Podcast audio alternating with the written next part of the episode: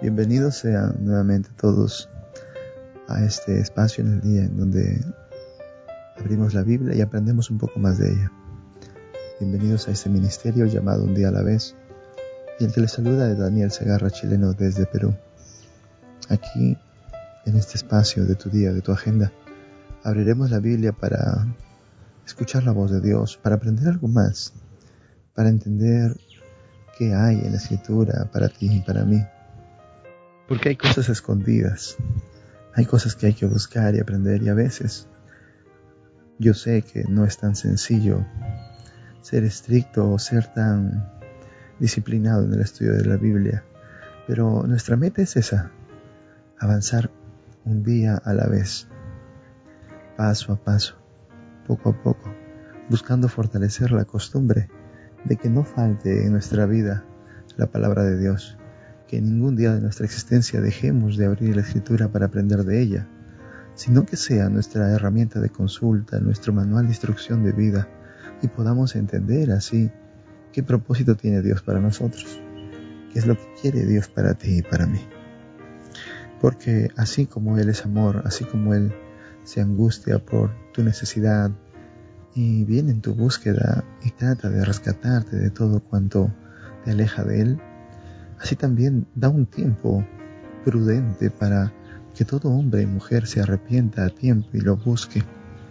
Y pasado ese tiempo, al cual llamamos tiempo de gracia, ya no habrá pues más oportunidad.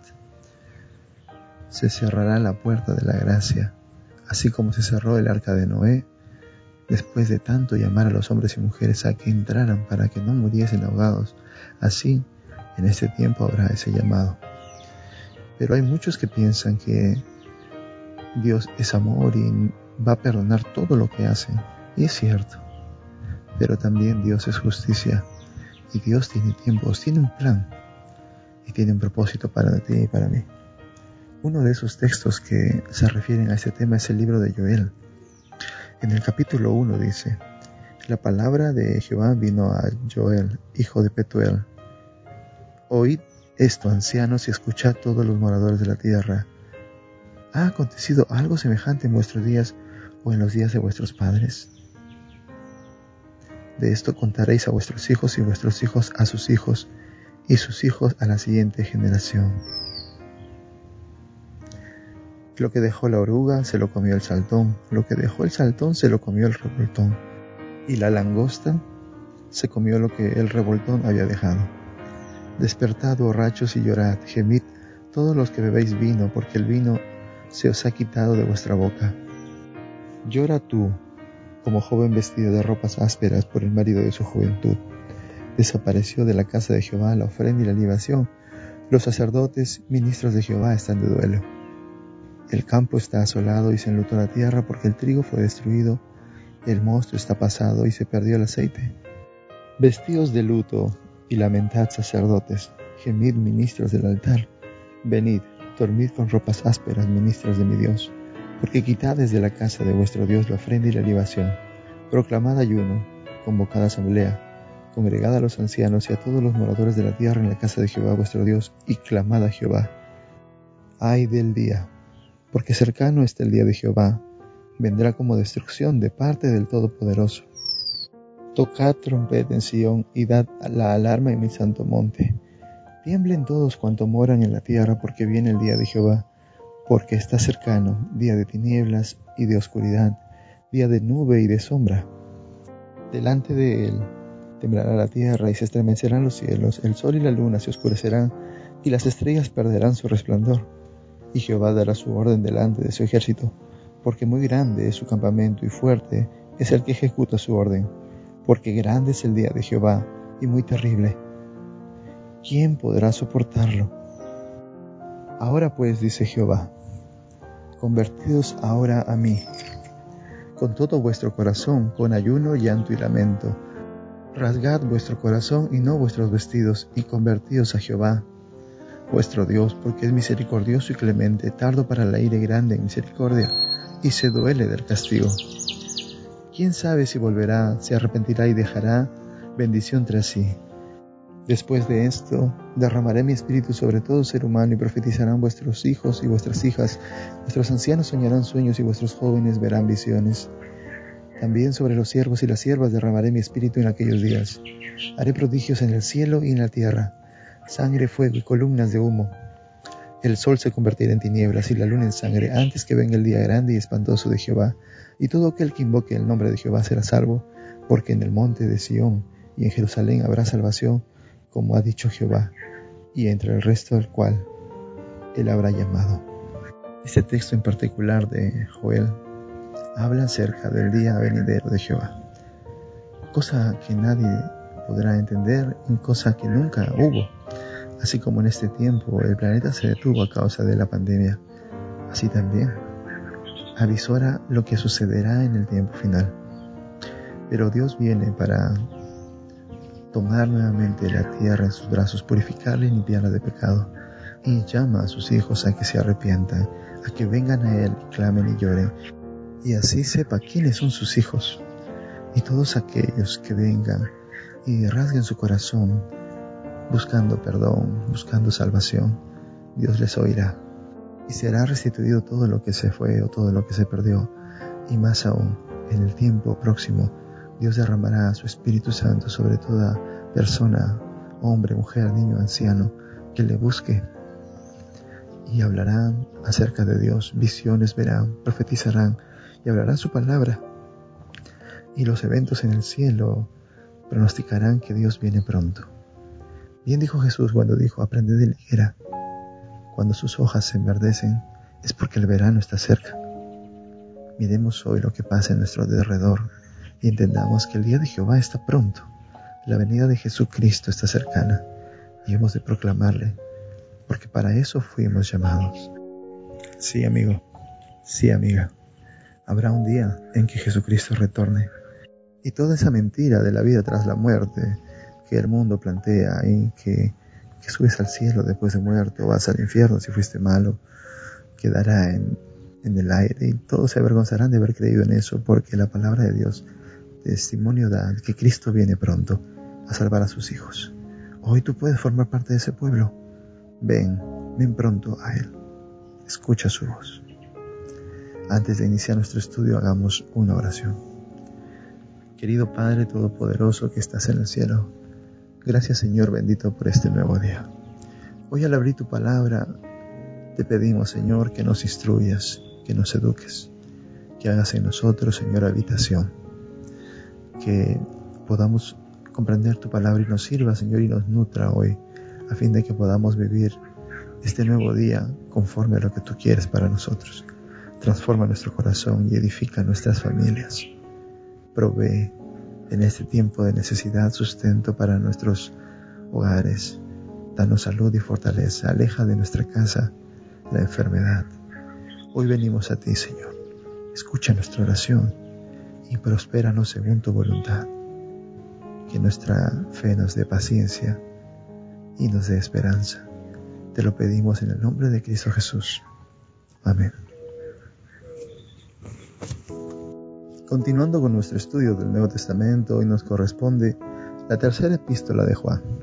Es una carta pequeña y va dirigida a Gallo, un personaje pudiente con hospitalidad que recibe a aquellos que van en búsqueda de la predicación del Evangelio. El capítulo 1, verso 1 dice, el anciano, es decir, Juan, a Gallo, el amado, a quien amo en la verdad. Amado, yo deseo que tú seas prosperado en todas las cosas y que tengas salud, así como prospera tu alma. Mucho me regocijé cuando vinieron los hermanos y dieron testimonio de tu verdad, de cómo andas en la verdad no tengo yo mayor gozo que oír que mis hijos andan en la verdad. Juan inicia esta carta personal hacia este hermano llamado Gallo y le dice, Amado, he escuchado de que andas en la verdad y es el testimonio de muchos que cuentan cómo procedes y eso me alegra. No tengo mayor gozo que oír que mis hijos andan en la verdad. Juan se refiere a Gallo como su hijo en Cristo y exalta de una otra manera, se alegra, se goza en saber que el comportamiento de este personaje, de esta persona que puede ser en este momento tú o yo, es conforme a la escritura, es conforme al amor que se ha proclamado entre los discípulos, que se amen unos a otros. Y Juan le desea que sea prosperado en todo. Dice, yo deseo que seas prosperado en todo y que tengas salud, así como prospera tu alma. Y ese es el deseo de Dios en verdad, que tú prosperes, que tú seas cabeza y no cola, que siempre tengas la convicción de poder servir a otros con la riqueza que Él te da. Pero a veces no tenemos la capacidad de administrar la riqueza y entonces no disfrutamos de esos dones. Aquí vemos que este joven o esta persona a la cual se dirige Juan anda en la verdad y utiliza sus recursos para ayudar a sus hermanos. Y ellos dan ese testimonio con respecto a él, que anda en la verdad. El verso 5 dice, Amado, fielmente te conduces cuando prestas algún servicio a los hermanos, especialmente a los desconocidos, los cuales han dado ante la iglesia testimonio de tu amor, y harás bien en encaminarlos como es digno de su servicio a Dios, para que continúen su viaje, pues ellos salieron por amor del nombre de Él, sin aceptar nada de los gentiles nosotros pues debemos acoger a tales personas para que cooperemos con la verdad. La fe se demuestra con obras. Y aquí Juan le dice, fielmente te conduces cuando prestas algún servicio. Eres fiel cuando obras.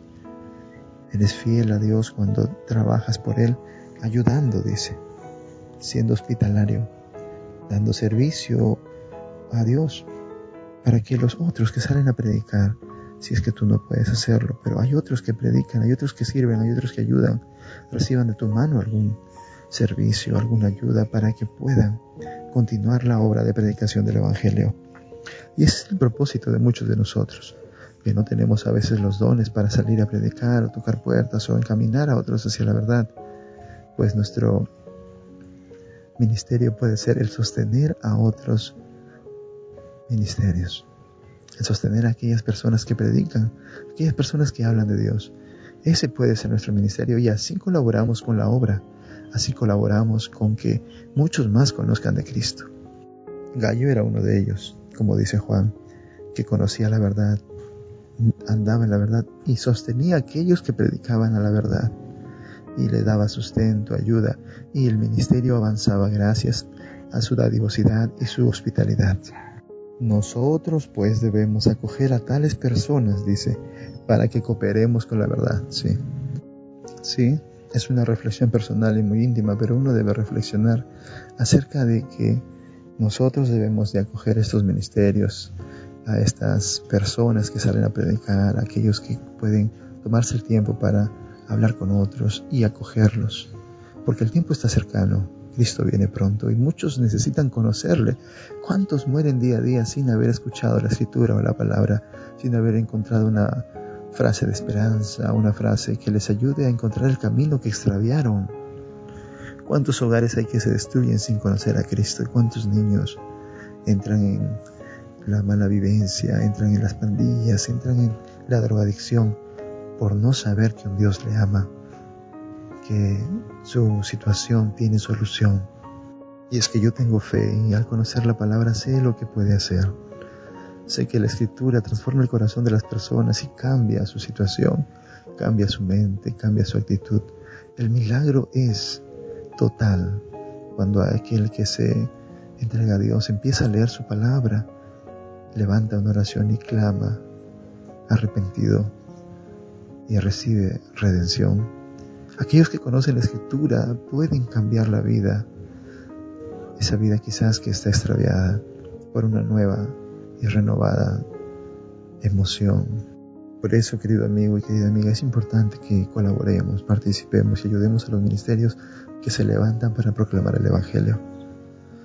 Que hagamos esto un ministerio en nosotros mismos y si alguien o, un misionero o una persona viene y puede ser utilizada para que el Evangelio ayudemos a sostener su obra. Evidentemente, debe ser probado su ministerio si es que proclama la verdad a la luz de las Escrituras, porque muchos falsos maestros se han levantado. Pero también discerniendo a través de la escritura podemos encontrar que hay muchos hombres y mujeres que predican de verdad, que llaman y somos nosotros llamados a ser instrumentos para que estos ministerios prosperen y muchos conozcan a Cristo. Y no ser piedra de tropiezo ni ser envidiosos o codiciosos de aquellos ministerios y de los que ellos hacen, simplemente porque queremos el poder o la autoridad o, o la fama que estos tienen cuando ellos no buscan nada de eso, sino que es consecuencia a veces de cómo los ven. Pero hay muchos que se levantan en búsqueda de esos, de esas condiciones, la fama, el dinero, la emoción, la condición de tener poder, de influenciar a las personas. Los que buscan eso son piedra de tropiezo. En el verso 9 dice, yo he escrito a la iglesia, pero Diótrefes, el cual le gusta tener el primer lugar entre ellos, no nos recibe. Por esta causa, si yo voy a recordarle las obras que hace profiriendo palabras malignas contra vosotros, y no contento con estas cosas, no recibe a los hermanos, y a los que quieren recibirlos se los prohíbe y los expulsa de la iglesia. Amado, no imites lo malo, sino lo bueno. El que hace lo bueno es de Dios, pero el que hace lo malo no ha visto a Dios. Todos dan buen testimonio de Demetrio, y aún la verdad misma y también nosotros damos testimonio y vosotros sabéis que nuestro testimonio es verdadero. Yo tenía muchas cosas que escribirte, pero no quiero escribírtelas con tinta y pluma, porque espero verte en breve. Hablaremos cara a cara. La paz sea contigo. Los amigos te saludan. Saluda tú a los amigos, a cada uno en particular. Aquí termina la carta, pero Juan hace una aproximación a dos tipos de personas dentro de la congregación, dentro de la iglesia. A aquellos que quieren trabajar, a aquellos que quieren obrar, eh, ayudando a los ministerios, aportando, colaborando, sosteniendo a las diferentes obras que se levantan en la iglesia o a las personas que quieren predicar y que van por la ruta de la vida, quizás buscando un apoyo para continuar su ministerio. Y aparece en contraste otra persona como Diótrefes, el cual le gusta tener el primer lugar, y habla en contra de aquellos que apoyan a los ministerios que vienen, porque siempre habrá alguien que tenga una palabra negativa en la boca para decir, no, tal persona es así, o tal cosa es así, no me gusta ese color, no me gusta porque lo hicieron así, no me gusta lo que dijo. Personas que estarán dentro del pueblo de Dios, pero no tienen el Espíritu de Dios, no han sido convertidas, están convencidas, pero no han sido transformadas. Y es que dentro del mismo pueblo de Dios existe eso, porque es como un hospital donde hay muchos tipos de padecimientos. Hay personas que están rehabilitadas en tratamiento y otras personas que están en cuidados intensivos. Hay personas que están allí con cánceres terminales en el alma. Por eso debemos comprender, pero debemos instar a que debemos vivir haciendo lo bueno y no lo malo. Y lo bueno es todo aquello que ayude a levantar los ministerios y la predicación del Evangelio, porque Cristo viene pronto. El que hace lo bueno es de Dios, pero el que hace lo malo no ha visto a Dios. Hoy descubre y entiende que hay un tiempo de prudencia para proclamar el Evangelio, para compartir la palabra. Y hoy es el tiempo. Hoy tienes la oportunidad de ayudar, de colaborar, de patrocinar a los ministerios que se dedican a evangelizar a otros, a levantar tu mano y decir, aquí estoy, al servicio de Dios, al servicio de aquellos que predican y ministran a otros. Tú puedes participar en tu iglesia levantándote y ayudando. Tan solamente con decir aquí estoy dispuesto y poner tus manos a la obra, entonces habrás entrado en estos ministerios. Hoy es tu tiempo de servir porque no es bueno tan solo ser oidores de la palabra, sino hay que ser hacedores de ella.